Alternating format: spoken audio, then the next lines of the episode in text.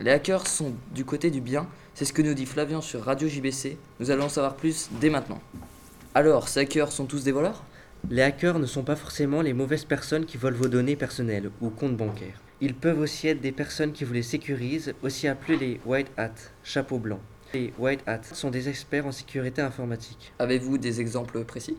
Bien sûr, par exemple l'entreprise Tesla a mis sa dernière voiture à l'épreuve, le modèle 3, dans le but de pirater cette voiture. Ainsi, ils perfectionnent leur sécurité.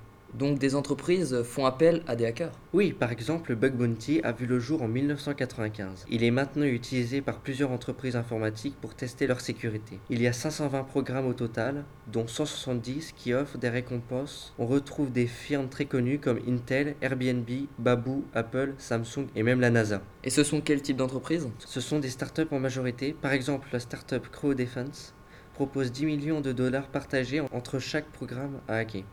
Grâce à ces concours, les entreprises pourront perfectionner au mieux leur sécurité informatique. Finalement, ce type de hacker est utile.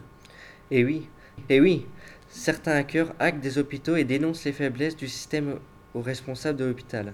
Ici, aucune récompense, juste la découverte de, nou- de nouvelles failles.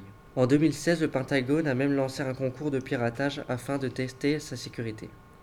Eh bien, merci pour toutes ces infos. Nous nous retrouvons bientôt pour une nouvelle émission. Au revoir. Au revoir.